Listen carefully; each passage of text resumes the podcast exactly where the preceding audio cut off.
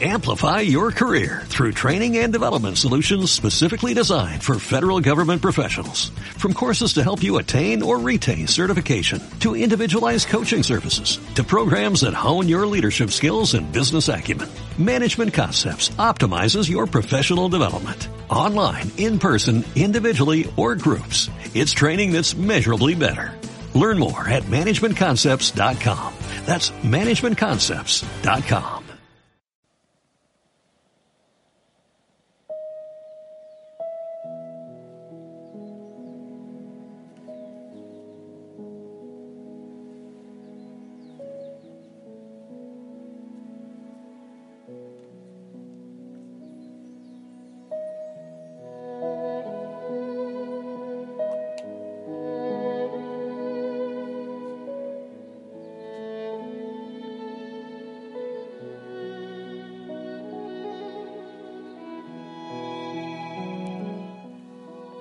Buen día, que el Señor te bendiga.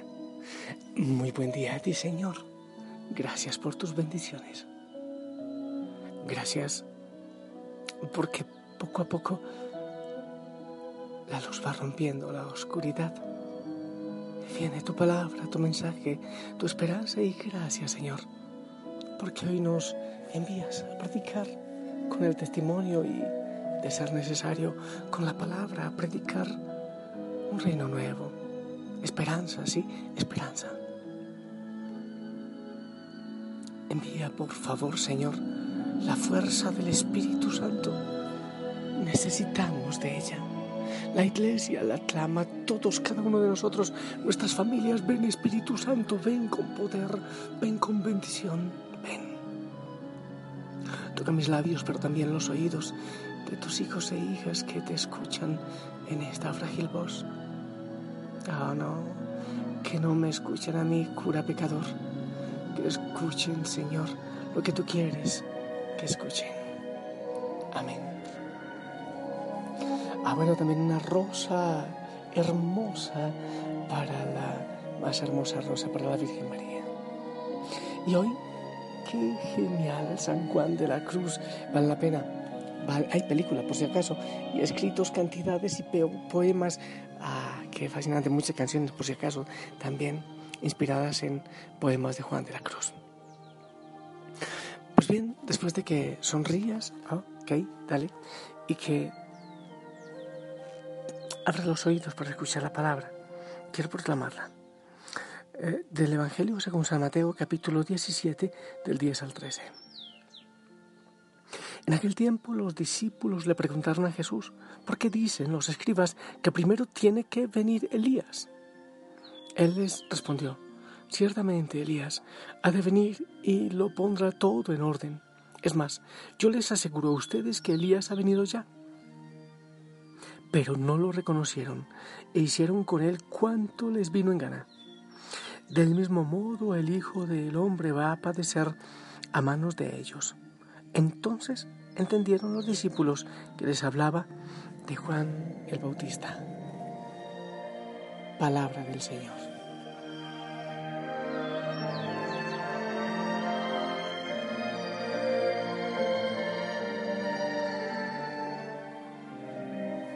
En el Evangelio se está hablando de Juan el Bautista.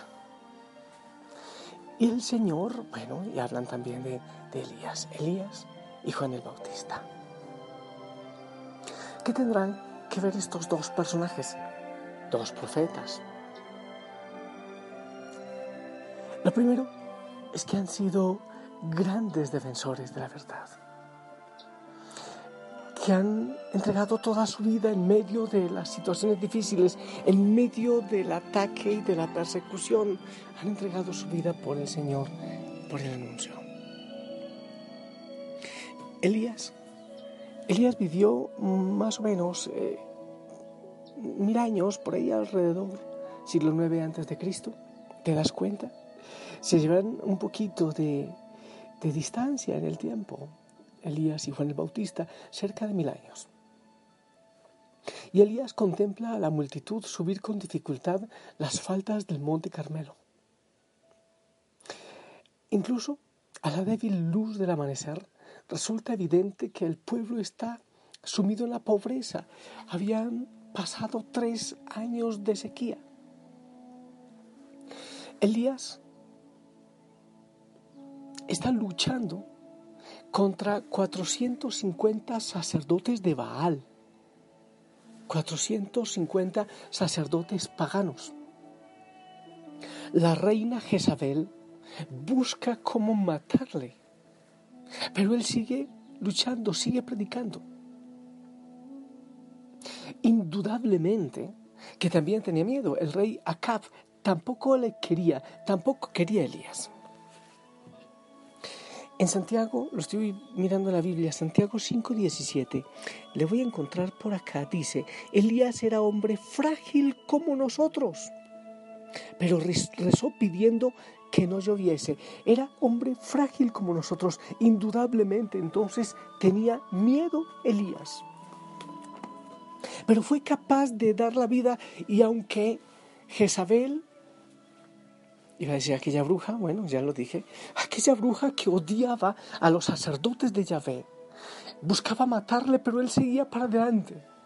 Elías se sintió solo, sintió, también eso dice la palabra, que se sentía solo, se sentía desfallecer, pero seguía luchando porque le tocó luchar en un tiempo de apostasía, en un tiempo de mentira, en que parece que la mentira se estaba apoderando del pueblo de Dios.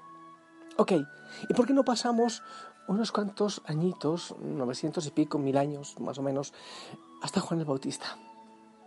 Por eso es la relación que hace el Señor Jesús de Elías y Juan el Bautista. Porque Juan el Bautista le tocó por ahí parecido. En un tiempo de apostasía, en un tiempo de mentira, en un tiempo de paganismo, viene Elías y como toma distancia en el desierto, toma distancia de todos los poderes, entonces no tiene ningún temor para decirle a aquel poderoso, así como Elías lo hizo con Jezabel, con, en fin, con los de su tiempo, entonces el Bautista lo hace también con Herodes, raza de víboras no tiene temor de decir la verdad y fue capaz de llamar el pecado por su nombre. Cuando le dice a Herodes, no está bien, no te, se te es permitido vivir con la mujer de tu hermano. Le dijo el pecado por su nombre. Esa es la relación. Tanto Elías como Juan el Bautista Tuvieron la capacidad de luchar contra los poderes de este mundo cuando estaban esos poderes equivocados y yéndose y llevando al pueblo por el camino de la mentira y la maldad. Ah, bueno, pero ¿y qué tiene que ver Elías en su tiempo luchando por el nombre de Dios, por el nombre de Yahvé? ¿Qué tiene que ver Juan el Bautista defendiendo el nombre de Dios en medio de los poderosos y ante los poderosos? ¿Y qué, cómo pintamos nosotros ahí? Es bien, casi mil años después de Elías viene Juan el Bautista a defender el nombre de Dios y ahora, alrededor de dos mil años después de Juan el Bautista, ¿cuánto hace falta Elías? ¿Cuánto hace falta Juan el Bautista? Personas que con radicalidad que desde el testimonio tomando distancia de los poderes de este mundo, de los poderosos de este mundo, sean capaces, aún, si es necesario entregando la vida, sean capaces de decir la verdad, de llamar el pecado por su nombre. ¿Acaso estamos en un tiempo demasiado diferente? Es que el enemigo, el enemigo no varía las tentaciones. Bueno, varía algunos detallitos, pero es casi siempre la misma hace tres mil años o hace dos mil años o ahora. Es la tentación de las criaturas del mundo que quieren robarnos el corazón y los poderosos que quieren pisotear el nombre del Señor y que quieren pisotear la vida. Y en esas realidades que son constantes en todo tiempo, siempre hace falta un Elías, un Juan el Bautista que venga a defender el nombre de Dios, pero que lo haga desde la radicalidad, desde la verdad, desde el testimonio, tomando distancia de los poderes de este mundo. Y ese llamado es para sacerdotes, para obispos, pero también para todos los bautizados, para ti que me escuchas. ¿Acaso no vives cerca de ti una realidad como la que vivía Elías? o como el que le diría el Juan Bautista en tu país, en tu lugar, en tu barrio, a veces aún en tu familia. Estamos en un tiempo de apostasía y hay muchos que apostatan públicamente y, y paran la cabeza y se sienten orgullosos de hacerlo. ¿No es entonces el momento de ofrecer la vida como ellos por la defensa de la verdad, del mensaje del Señor? Se necesita Elías. Sí, sí. Y podemos decirle al Padre, Padre amado, ¿dónde están esos profetas como Elías? ¿Dónde están esos profetas como el Bautista? ¿Dónde están? Yo creo que sí hay, pero hacen falta muchos más, muchos más. Y el Señor dice, bueno, pues es también tu tarea, dar testimonio, ser luz en medio de la oscuridad, ser radical en, medio de tanta flojera, en medio de tanta mentira. Oh sí, el Señor mismo puede preguntar, ¿dónde están esos profetas como Elías? ¿Quién quiere ser el bautista? ¿Quién quiere dar la vida en este momento histórico? Para eso hay que vencer el miedo, como lo hizo Elías, seguramente como lo hizo también el bautista. Ambos eran frágiles, pero tenían la fuerza de Dios. respuesta real para este mundo, para este tiempo que hoy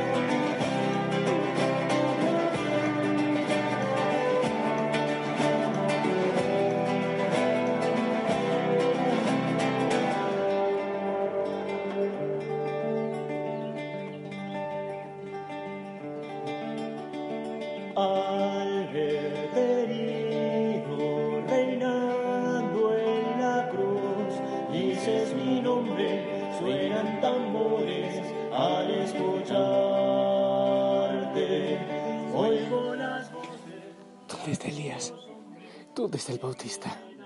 En tiempo de idolatría, en tiempo de apostasía, el Señor nos invita a no tener miedo. Elías en Primera de Reyes 18, 22, la gente no respondió una palabra, entonces Elías le dijo, he quedado yo solo como profeta del Señor, mientras que los profetas de Baal son 450. Había quedado solo, pero tuvo confianza. ¿Qué sentiría Juan el Bautista preso en la cárcel de Maqueronte, esperando que le cortaran la cabeza? Temor, ¿verdad? Pero el Señor viene hoy a decirnos en este tiempo también de idolatría y de apostasía, no tengas miedo, y lo repite 365 veces en la palabra, no tengas miedo. Hace falta gente que venga con valentía, pidiendo coherencia y ofreciendo coherencia con testimonio de vida. Yo te bendigo. En el nombre del Padre, del Hijo y del Espíritu Santo. Amén. Que le respondes al Señor en este día. Esperamos tu bendición. pido tu fuego que arde de ruegos hoy por tus hijos. Virgen María, rosa del cielo, oye mi canto. Amén, amén. Gracias por tu bendición. Te envío un fuerte abrazo. Levanta la cabeza. El, Señor necesita de ti, de tu certeza, de tu seguridad en este momento, de tu testimonio. Sonríe. y anda. Ármate con la palabra del Señor, ármate con la oración, ármate con los sacramentos, vamos unidos a dar testimonio. Alguien me decía, es guerra, porque yo decía que hay que tomar su trinchera. Es guerra, sí es guerra. Sí es guerra, pero una guerra distinta. Una guerra con unas armas diferentes. Que la Madre María nos ayude. Te envío un fuerte abrazo.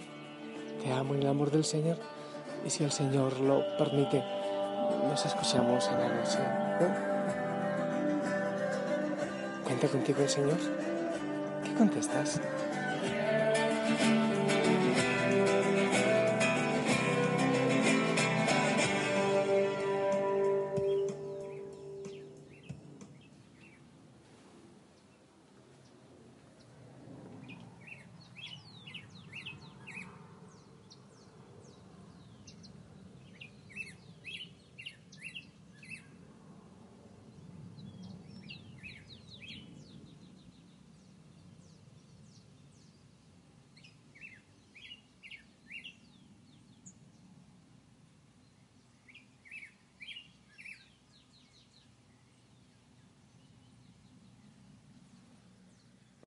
Amplify your career through training and development solutions specifically designed for federal government professionals. From courses to help you attain or retain certification, to individualized coaching services, to programs that hone your leadership skills and business acumen, Management Concepts optimizes your professional development. Online, in person, individually, or groups. It's training that's measurably better. Learn more at managementconcepts.com. That's managementconcepts.com.